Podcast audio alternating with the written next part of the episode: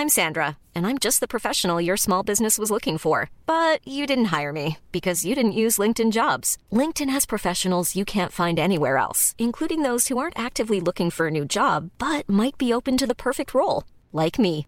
In a given month, over 70% of LinkedIn users don't visit other leading job sites. So if you're not looking on LinkedIn, you'll miss out on great candidates like Sandra. Start hiring professionals like a professional. Post your free job on linkedin.com/people today.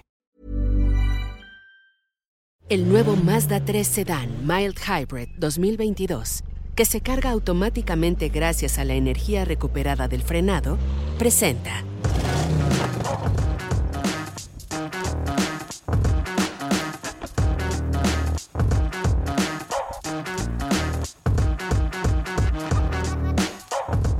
Bienvenidos a Motors and Me, un programa más para hablar de autos y del estilo de vida alrededor de ellos. El día de hoy tenemos un festejo, 100 años de la marca de lujo norteamericana Lincoln. Aquí vamos a platicar grandes detalles. Estuvimos en la Fórmula E en México y este Grand Prix vamos a reseñarlo brevemente con las marcas Jaguar y Nissan. También vamos a hablar de la prueba de manejo de un verdadero felino, Cupra León. Goodyear nos tiene buenas noticias y también manejamos la extraordinaria versión turbo de Mazda CX30. Quédate aquí en Motors and Me, Vroom Top Stories y Neocomunicaciones con Oscar Sanabria y un invitado sorpresa.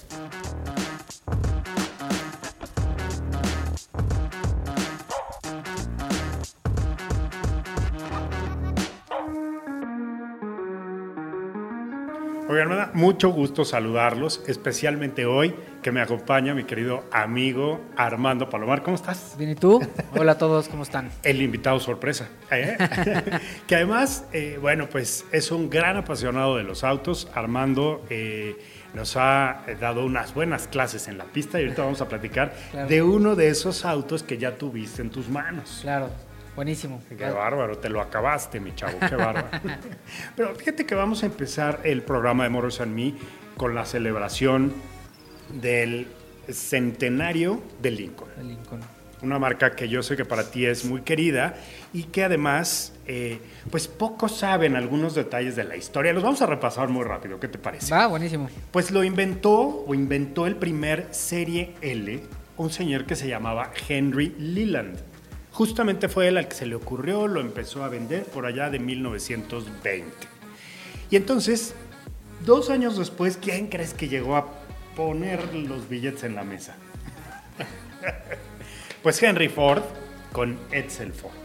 ¿no? Estos dos personajes que, bueno, pues obviamente crearon, digamos, ya la historia de la marca y que tú preguntabas hace rato, ¿cuándo llegó Lincoln a México? De Ford tiene más o menos como, como unos 80 años. 80, casi, casi 90. Fíjate, vamos a hacer cuentas ahorita. Otón Vélez se convirtió en el viajero automovilístico más temerario del momento y emprendió una excursión a bordo de un Lincoln modelo 1925 desde la Ciudad de México hasta el puerto de Veracruz. O sea que ya para entonces, cinco años después de que había creado eh, Henry Leland su primer eh, serie L de Lincoln, pues ya había uno en México. Cosa que a, a mí me llama la atención, porque entonces esto habla que había una gran comunicación y un gran intercambio comercial ya desde entonces entre la Unión Americana y México. Y esto es muy importante. Claro. Ahora, de ahí, pues todo viene desencadenándose en una gran cantidad de modelos, lanzamientos y demás. Pero les vamos a, a comentar algunos importantes.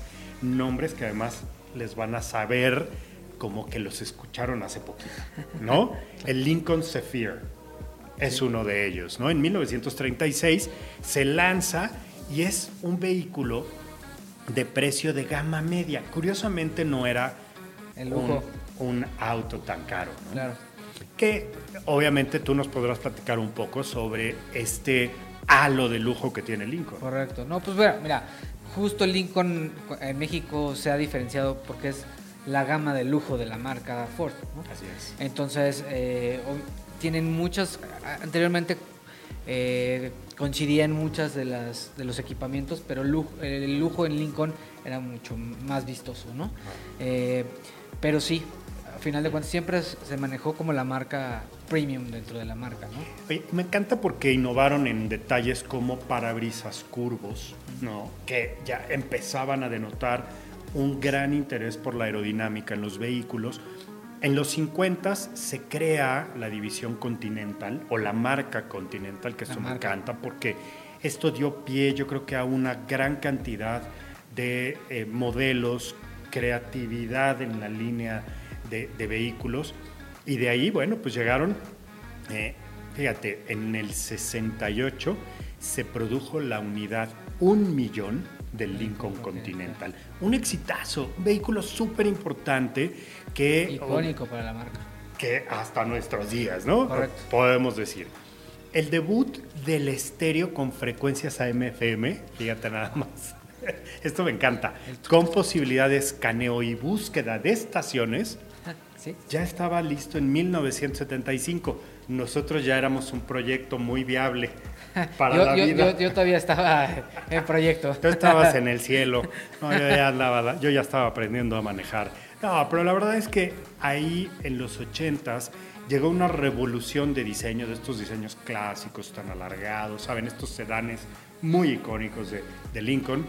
Empezamos a ver cosas un poco extrañas, ¿no? Estos cortes en la parte posterior con unas cajuelas, ¿te acuerdas? Como rebanadas, que tenían la intención también de darle un, un giro aerodinámico, pero también diferenciarse de la competencia. El Lincoln Mark 7 fue en 1983 el que introdujo este peculiar diseño que la verdad yo lo recuerdo muy bien, aquí casi no se vendían Lincolns, pero en algunos viajes que hice a Estados Unidos estando yo chavo, yo decía, wow, estos autos son como del futuro. Y realmente era una propuesta de, dise- de diseño. Típico auto americano, grande, ¿no? Musculoso, o sea, Que además imponía. lujo, claro, correcto. Cómodos. En los 90, en 1990, Lincoln celebra el 50 aniversario del Lincoln Continental. ¿No? Son uno de sus modelos más importantes. Y de ahí, bueno, pues se han ido eh, moviendo muchas cosas. En 1992 se conmemora el 70 aniversario de la adquisición del Lincoln Motor Company por parte de Ford. ¿no? Entonces, ahí estamos ya hablando eh, fechas mucho más recientes. Fíjate, los autos eh, alcanzan la, la meta de los 5 millones de ventas en 1997 de la marca Lincoln, ¿no? Pasos agigantados. Sale el SUV, bueno, el crossover MKX que, que conocimos muy, muy bien. Eh, en el 2005 empieza la producción de vehículos Lincoln en México. El Lincoln Zephyr justamente empezó a producirse aquí en México. ¿no? La Navigator también llega al mercado, que es en su primera edición en el 2005. Un vehículo, ¿quién puede olvidarse hoy y jamás nunca de este modelo tan icónico? Bueno, pues de ahí las cosas se han puesto muy interesantes. En 2014 se lanza en China Lincoln, ¿no? Bueno, pues eh, parte importante de la expansión de las marcas de autos que vimos en, a partir del 2010 crecer exponencialmente en el mercado Y, asiático. y en el mercado asiático siempre ha sido muy, bueno, han sido fanáticos del, del lujo, ¿no? de lujo americano. Correcto. Hay que decirlo así porque les han gustado mucho estos vehículos. Yo recuerdo el lanzamiento del Continental que tenía esta puerta eh, suicida en el 2018, que era un concepto. Y, y la verdad es que a mí me dejó muy claro que Lincoln estaba dando un paso muy contundente hacia el futuro. Lincoln Navigator se presentó también en 2018 con un modelo 100% eh, tecnológico y avant-garde. Y así llegamos al 2022, a este festejo. Los más recientes modelos pues son obviamente Lincoln, eh, que bueno, fue cambiando de nombres, Aviator, Nautilus, Corsair, que son vehículos extraordinarios, muy potentes. Ya hay versiones plug-in hybrid. Muy pronto estaremos viendo versiones eléctricas y no se despegan del ideal de seguir produciendo un Zephyr, que será, por ejemplo, uno de los primeros sedanes que eh, se hará para el mercado chino. Y, y bueno, yo agregaría ahí que eh, es un vehículo, bueno, ya platicaste toda la, toda la, la carrera que ha tenido Lincoln en México, ¿no? Yo les, yo les yo los invitaría a que se subieran a manejarlos porque los vehículos Uh, sí. Tienen un lujo espectacular, pero sobre todo tecnología. Son vehículos completamente diferentes a los que tenía acostumbrada la gente a ver en Lincoln, ¿no? Son vehículos muy modernos que la verdad es que impresiona, o sea, es mucho valor, eh, valor precio de la unidad. O sea, es, un- es una compra inteligente. Y el manejo extraordinario puede seducir a jóvenes conductores. Correcto. Y yo conozco chavos, literalmente, que desde que empezaron a manejar, bueno, claramente cierto tipo de chavos, este, pueden acceder a, a un Lincoln. No son marcas baratas, sin embargo, como bien dices Armando, creo que tienen esta gran oferta de durabilidad, de estilo, de Tecnología. caché, de lujo, pero sí, la tecnología en seguridad gana. Eh, y tecnología, como otra vez, yo siempre defiendo el tema de la, de la ergonomía di- este, digital y es el tema de la, los, la conexión con el celular, comunicarte con el auto es espectacular. Lili. Bueno, pues una felicitación a Lincoln por estos 100 años, por supuesto, a nuestro buen amigo Sebastián Casanova. Sebas. Este, mandamos un fuerte abrazo a ti, a, a Ford Motor Company, por supuesto, y en México, porque 100 años de lujo, de consistente producción de vehículos, es un milestone muy bien alcanzado. Felicidades y hay que estar muy pendientes. Correcto. Bueno, pues para los amantes de los autos eléctricos y específicamente del deporte motor, les vamos a platicar rápido que el pasado 12 de febrero se llevó a cabo el Grand Prix E-Prix o E-Prix en la Ciudad de México. Correcto. Es el campeonato de Fórmula eh, E, los autos eléctricos, el World Championship en su tercera carrera del 2022 en esta temporada. Eh, tuvimos la oportunidad de disfrutar 22 pilotos con diferentes, diferentes escuderías, pero nos vamos a enfocar obviamente en dos ahorita. Bueno, obviamente quienes se llevaron las tres primeras posiciones fueron eh, Pascal eh, Verlaine de Tag Heuer Porsche y André Lotterer, que es un pilotazo que yo conocí en las 24 horas de Le Mans y que fue uno de los máximos competidores con Audi Motorsport hace unos años, ahora está con Porsche y Tag Heuer. Y el tercer puesto se lo llevó eh, Jean-Éric Bernier, que también es un gran piloto, muy experimentado, y que obviamente hicieron la tripleta aquí en México. Bueno, eh, tuvimos oportunidad, mi querido Armando, de estar en los boxes platicando con los técnicos del equipo de Nissan. Qué padre. Y fíjate que lo importante de esto es la dinámica, las métricas y la tecnología para rápido resolver cualquier tema Y- en y la, Fórmula y la, y E. la estrategia, o sea, porque algo que tiene, de lo que se caracteriza la, la Fórmula E es que eh, tienes un, un boost, ¿no? Así que, es. Que, que puedes utilizarlo determinado número de veces, pero esas, esas veces y ese tiempo que, que lo puedes utilizar en la carrera, te lo, lo define la FIA minutos Así antes de la es, carrera. Entonces no lo sabes. Eso es una. Entonces tienes que tener tu estrategia y luego cómo resolver ese, ese problema. Y la segunda también, creo que es un dato importante, es que los fans pueden elegir cinco, bueno, los cinco mejores, o los cinco pilotos que reciban más votación En, en redes en sociales. redes sociales reciben otro adicional de Sí, boost. exacto. Entonces eso también les permite tener un poco de ventaja en algún punto de la carrera, ¿no? Que es el- la segunda parte Así de la es. carrera, ¿no? Y hay que decir que no hay parada en pits, para No. nada, no hay cambio de llantas, no hay, pues obviamente, reposteo de gasolina, porque son eléctricos, pero toda la carrera se fundamenta efectivamente en una estrategia de regeneración, de obviamente algunos puntos, incluso en la pista puedes pasar por algunas zonas que te restan un poco de velocidad y tiempo, pero que te suman también Potencia. potencia para poder acelerar y de pronto en las, en las rectas descargar todo, todo tu potencial. Sebastián, eh, Sebastián Buemi es parte del equipo Nissan y, y Dams y Maximilian Kunter y estuvimos viendo ahí sus vehículos, a ellos no los vimos, pero sus autos sí estuvimos con todo el equipo de Nissan Mexicana, que la verdad es que hicieron un gran trabajo apoyando esta iniciativa. Ellos quedaron en octavo y noveno lugar, un, un piloto suizo, un piloto alemán, que la verdad es que hicieron muy, muy buen trabajo. Y por último, quiero platicarles que antes de la carrera con Jaguar estuvimos en un, en un, evento muy interesante, en un cartódromo eléctrico, esos que ya son muy famosos, que seguramente tus hijos amarán, ¿no? Tanto como tú, este, mi querido Armando. Y ahí pudimos hablar con Mitch Evans y eh, también eh, con nuestro eh, buen amigo Sam Bird, dos pilotos. que llevan muy buen puntaje en general en, Sí. en- en el campeonato hasta ahorita. Correcto, no, Jaguar es un equipo muy fuerte en esta categoría.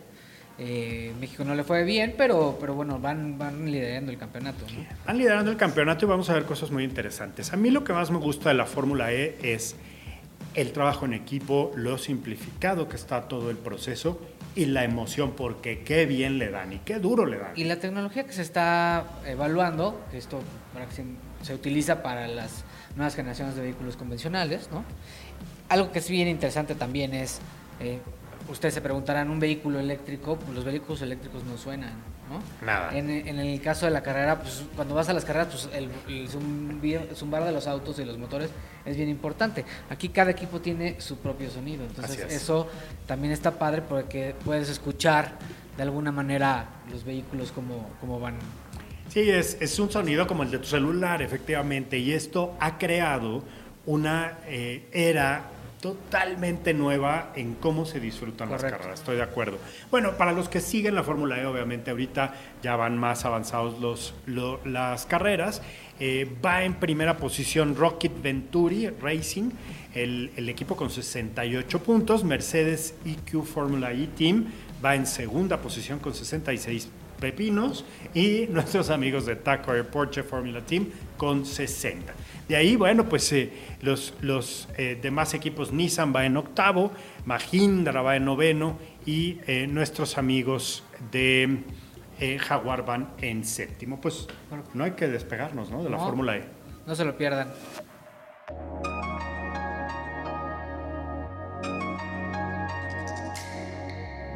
Bueno, pues es momento de irnos a la pista de manejo y para eso queremos decirle que hemos tenido una de las experiencias más gratas de manejar una y otra vez el eh, Cupra León 2022. Un auto que hoy por hoy nos, nos deja plenamente satisfechos y con el entendimiento de lo bien que se hace un auto en España. Sí, eh, Cupra está haciendo las cosas muy, muy interesantes en el tema del, del performance de los vehículos. Eh, ya nos tocó, bueno, platicarás ahorita que nos tocó manejarlo en la pista y bueno, yo estoy gratamente sorprendido. ¿no? No, platícanos tú. Bueno, eh, digo, estuvimos hace tiempo probando toda la gama Cupra y dentro de ellos el, el, el Seat León, bueno, el Cupra León. Cupra. Y eh, prácticamente, bueno, él se agarra el coche, tiene una aceleración espectacular. eh, y bueno, dentro, del, dentro de la marca, creo que el, el Cupra León es de los más interesantes, ¿no? A ver, 300 caballos de potencia por 704.900 pesos. Para la gente que nos ve fuera de México son aproximadamente unos 30 mil dólares, ¿no? Más o menos. 35 mil 35,000 dólares dólares. aproximadamente. Es un auto que llega directamente desde España. Muy pocos países en América lo tienen. Entonces, esto nos hace una nación verdaderamente Cupra, pero sobre todo fans de León. Hace unos años, los directores de SEAT antes de que Cupra existiera, sabemos que Cupra es la marca deportiva de SEAT, decían eh, que León era el fundamento de la marca. El tamaño, las proporciones, características que hacen que este vehículo sea muy cómodo, muy versátil, muy funcional y que le guste a mucha gente. Correcto. De hecho, eh, es- han cambiado muchos de los modelos y el que ha prevalecido es el León. Así no, es. no sale de la marca porque es, como acabo de decirle, como el auto insignia ¿no? de la marca. Que además, eh, a partir de la estructura de León, crearon y desarrollaron la fortaleza de SEAT y, por supuesto, ahora Cupra. Bueno, este Cupra León, porque ya no es SEAT, es Cupra, Cupra por todos lados. Ahorita les vamos a platicar que tiene un- un- una aceleración de 0 a 100 en 5.7 segundos. O sea, es para un auto de calle, abajo de los 800 mil pesos hoy por hoy, la verdad es que es una locura. 300 caballos de potencia no te los acabas nunca. Es un auto para un autódromo, para pisarle, para darle y para llegar lejos, lejos, carretera. lejos. En carretera, definitivamente Armando sería una de las mejores eh, opciones para manejarlo. Creo que eh, otra de las cosas que me gustaron fueron las siete velocidades. Pero miren, ya no tiene palanca, tiene un botoncito. Correcto. Tiene paletas en los volantes para hacer los cambios. ¿Cómo sentiste ese cambio a, a la hora de manejarlo en la pista? Pues es que, eh, te- otra vez, todo este tema de ergonomía te permite eh, acceder a las prestaciones del auto inmediato, ¿no? O sea, es, lo tienes todo en, la- en las manos, ¿no? Y el, el momento de poder interactuar de esta forma con el vehículo en la pista, pues te permite ser muy ágil, ¿no? El asiento, el volante, características muy, muy, muy importantes de cómo te sientas, cómo lo tomas y cómo te ajustas, son increíbles. Correcto. El auto prácticamente te lo pones como un traje hecho a la medida, ¿no? Correcto. Y también lo interesante que está haciendo Cupra es el tema de la gama de colores, ¿no? Está sacando colores eh, mates. El tema del logo, bueno, creo que seguramente lo quieres platicar. Ya trae el logo Cupra en todos lados. Que es muy, es muy disruptivo para lo que conocíamos de SEAT. El logo de SEAT es una S con unas rayas eh, horizontales dentro de un cuadrado. Y el logo de Cupra es una V prácticamente, es una especie como de triángulo invertido que nos habla, creo que es un compás, ¿no? Para medir, ¿qué, qué será? Un, un instrumento paramétrico, eso es la alucinación de no, alguien. no lo sé. De- no, de- la verdad es que es una muy La buena herencia de pregunta. un es una muy buena pregunta. No, lo sé, pero, pero se los no vamos sabía- a investigar. Yo no sabía, pero no me acuerdo ahorita, pero efectivamente nos evoca esta parte como que de que estuviera cayendo un rayo Está padre. extraterrestre a El la logo, está- Tierra. el logo está muy bonito y aparte el color del logo. Es un color cobrizo que contrasta muy bien, que lo han podido combinar de manera con mucha clase. Correcto. ¿No? En los rines, porque, a ver, hace unos años yo te decía, a ver, Armando, ponle unos rines cobre a tu coche. Sí, ¿no? ¿Qué me hubieras dicho? Bueno, te voy a decir una cosa. Mi papá tuvo un, un vehículo con, con renes cobre. No se veía mal. ¿En qué año? No, no, no bueno. No, no, hace unos 5 años, 10 No, años. no, no, no. No, no, pero hoy está, hoy le queda de una manera Padrísimo. impecable, eh, porque no nada más es el tono o el color de los rines, es todo el conjunto, como bien dices, el color de la carrocería, los colores mate o los tonos, que además la pintura mate tiene un costo adicional y un cuidado especial. Correcto. No puedes agarrar y encerrarlo todos los viernes en la noche. No, es un vehículo que lo ves en la calle y se distingue de los demás, ¿no? Así es. Vol- lo volteas a ver. mucha tecnología, eh, un habitáculo 100% tecnológico, minimalista, pero que sí nos evoca este eh, cockpit ¿no? deportivo, un habitáculo de un auto de carreras. Todo por dentro es negro, tiene estos filos también cobrizos que realzan acabados con tipo fibra de carbono, la piel an- alcantara, detalles que, que hacen que toda la experiencia sea muy redonda y además la conectividad de punta. Creo que ya no tiene botones, todo lo apachurras en la, digital, pantalla. Digital, eh, bueno, pues, bueno, digamos, digamos que recapitulando, es un vehículo que contrasta eh, con colores interesantes, obviamente tecnología, que es lo que prácticamente es como la bandera de, de Cupra, y bueno, todo el tema de la tecnología que dices. ¿Qué me gusta?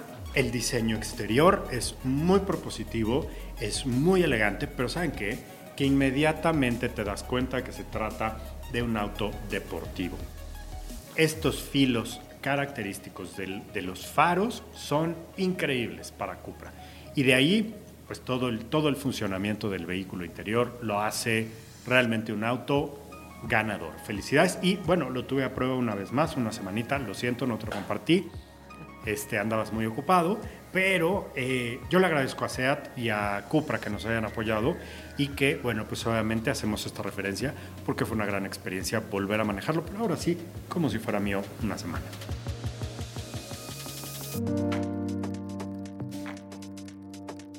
Armando, qué importante es hablar de las llantas, los neumáticos, los cauchos en un programa de autos.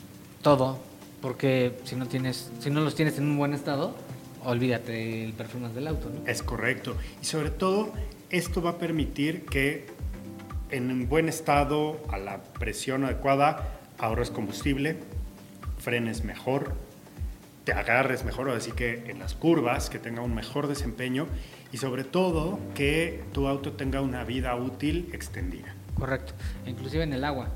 Inclusive en el agua, en la nieve o en algunas superficies. El hacer las, las, marcas de las llantas o digamos que el, el, dibujo de las llantas hace que elimines el agua para que tengas estabilidad en el auto, pues tengas agarrado al piso. ¿sí? Y no acuaplanes, que ese es el, el término correcto. Cuando hay un charco y pasan, se han sentido, ¿no? Como que el coche se decía el volantito como que se mueve.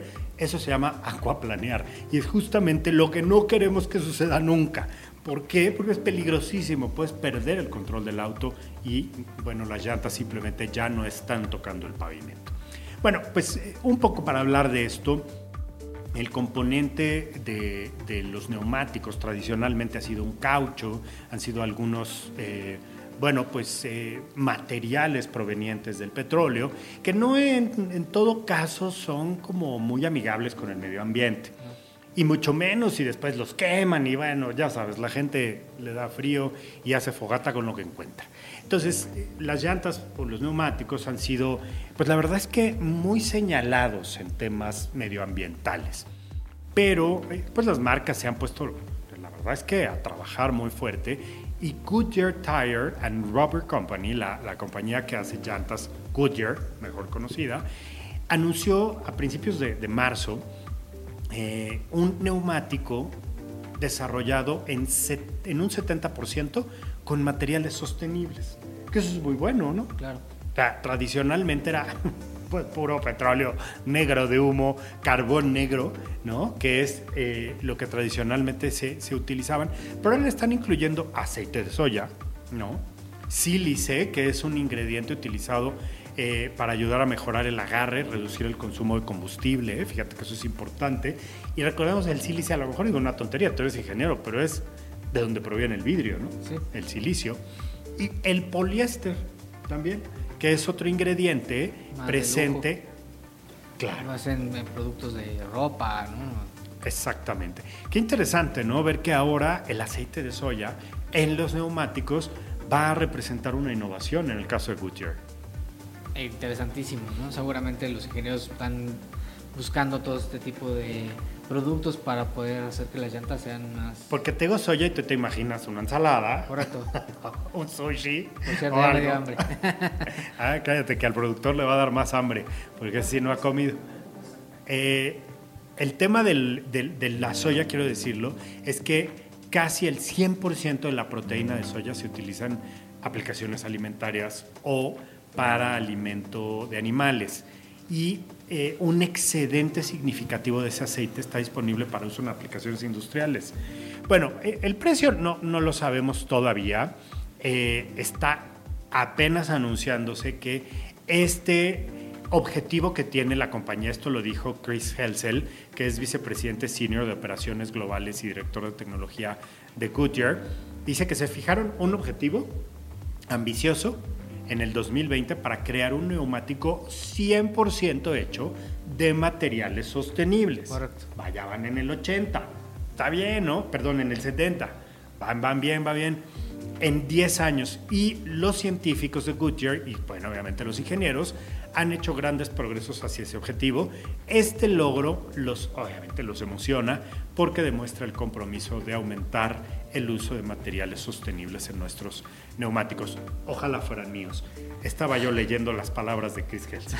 ¿Te gustaría tener una, pues una Goodyear, no? Sí. muy buenas llantas y muy buena noticia. Para que vean que no nada más el cambio climático se da eh, con la emisión de contaminantes en los autos. No, no todos los procesos. O en la generación de luz, ¿no? Claro. Mm. En fin, continuamos aquí en Motors and Me con Armando Palomar y mucha información.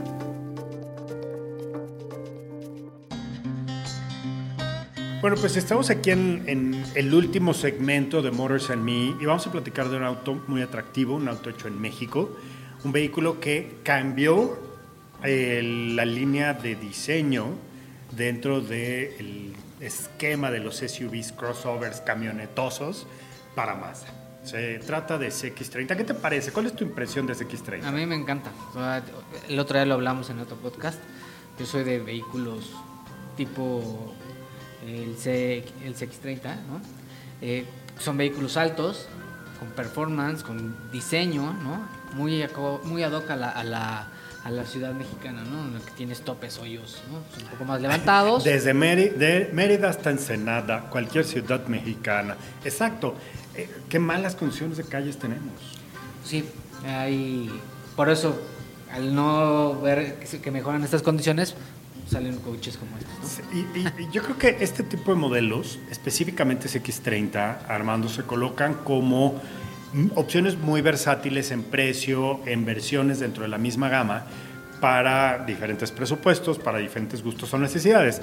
A lo mejor, y, tú lo has dicho, ¿no? En México hay todo tipo de carreteras, tenemos una orografía muy compleja. ¿no? Los que vivimos en el valle, pues tenemos de pronto que subir a Interlomas, por ejemplo, son muchas muchas pendientes muy complejas y muy arriesgadas. Si queremos ir hacia el Bajío, bueno, pues obviamente vamos a encontrar más planito, pero a que se te ocurra ir a la playa desde la Ciudad de México y tienes que pasar por cumbres. Correcto. Entonces, puedes necesitar más o menos potencia. Sí. Y Sky Active G, que es el modelo de gasolina de Mazda, o es el motor o la, la tecnología Sky Active G significa que es de gasolina, nos ofrecen CX30 dos versiones. Bueno, son tres motorizaciones, por ponerlo de una, de una manera. El Sky Active eh, eSport, que tiene 186 caballos, que es una monada. El MHEV, que es un auto que tiene una integración eh, híbrida, 153 caballos. Y el Touring, que tiene también 186 caballos. Pero el que estuvimos probando recientemente y que no habíamos podido manejar, hasta se me fue el aire, fue el Signature Edition, que es el que tiene el motor turbo cargado de 227 caballos, similar al Mazda 3 Turbo, que también manejamos hace poco. Correcto. ¿Qué tiene de bueno? La verdad, todo. ¿Qué les puedo decir? Un auto que por menos de 600 mil pesos te entregue 230 caballos, que te entregue todo el equipamiento Signature que tiene eh, Mazda en estos modelos, pero la verdad es que se hace un vehículo ganador por donde lo veas. En manejo, visibilidad, capacidad, confort. ¿Y sabes qué me gusta de ese X30? Que vas como muy cubierto, vas como muy rodeado y no se siente... Te sientes protegido. Te sientes muy protegido y, y muy como al estilo... Pues muy como al estilo conductor de auto deportivo. No, y como te decía, o sea, es un vehículo más alto, ¿no? Un vehículo en el cual tú me estás diciendo te sientes protegido con toda esta tecnología y luego con el, performance que tiene, ¿no? Porque es un vehículo que le pisas y arranca, bien, ¿no? Así es. Pues, todo eso lo hace un vehículo ganador del segmento.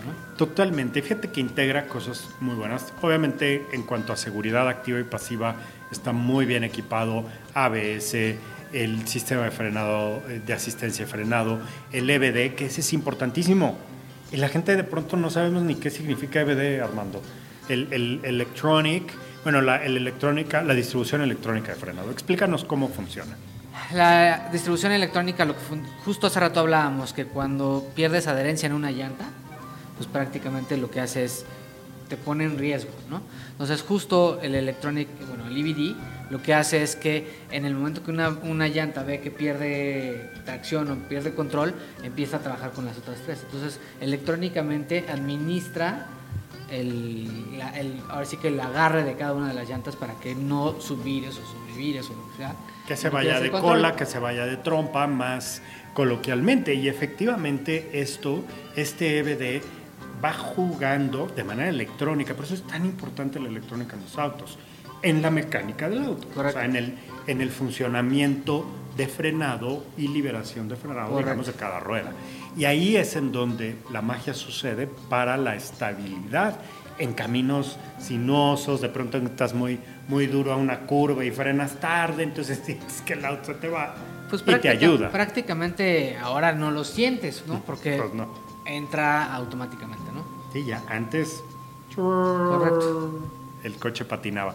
Y ahora con esto ya no es, no es eh, un patinón, este vehículo es all-wheel drive, que quiere decir que las cuatro llantas están conectadas al sistema central y van, van a estar funcionando constantemente, dando tracción y, eh, bueno, pues obviamente muy cómodo de manejar.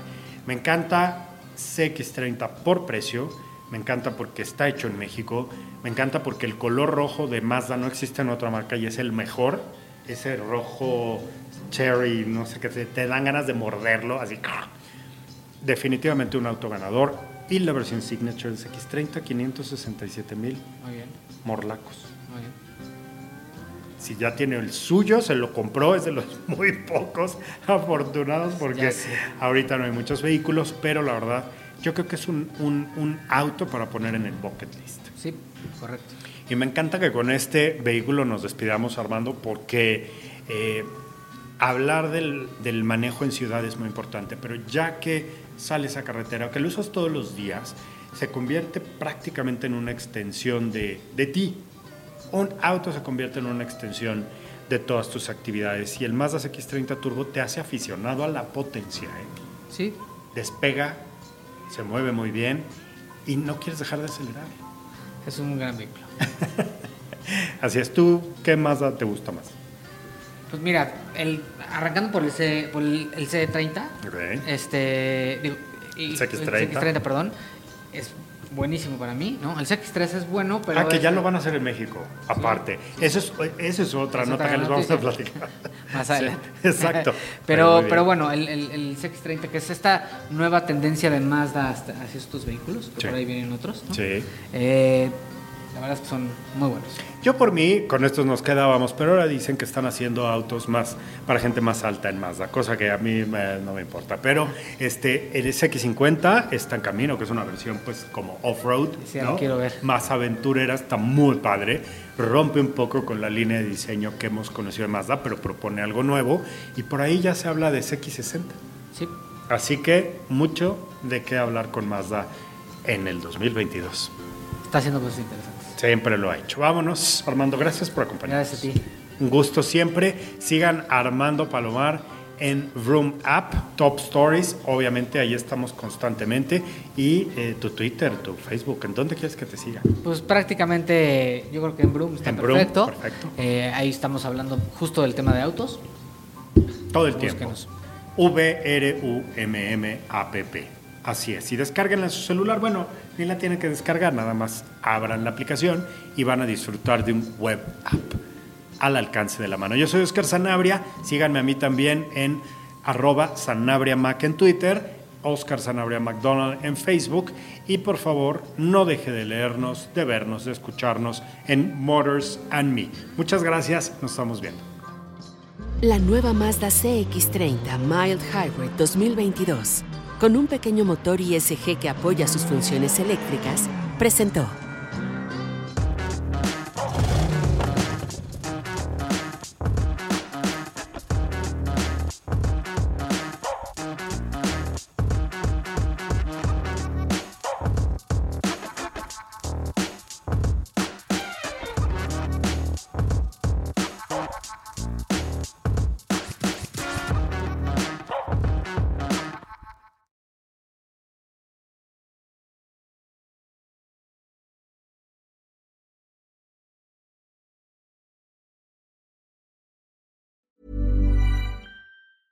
A lot can happen in the next three years. Like a chatbot may be your new best friend. But what won't change? Needing health insurance. United Healthcare Tri Term Medical Plans are available for these changing times. Underwritten by Golden Rule Insurance Company, they offer budget friendly, flexible coverage for people who are in between jobs or missed open enrollment. The plans last nearly three years in some states, with access to a nationwide network of doctors and hospitals. So, for whatever tomorrow brings, United Healthcare Tri Term Medical Plans may be for you. Learn more at uh1.com.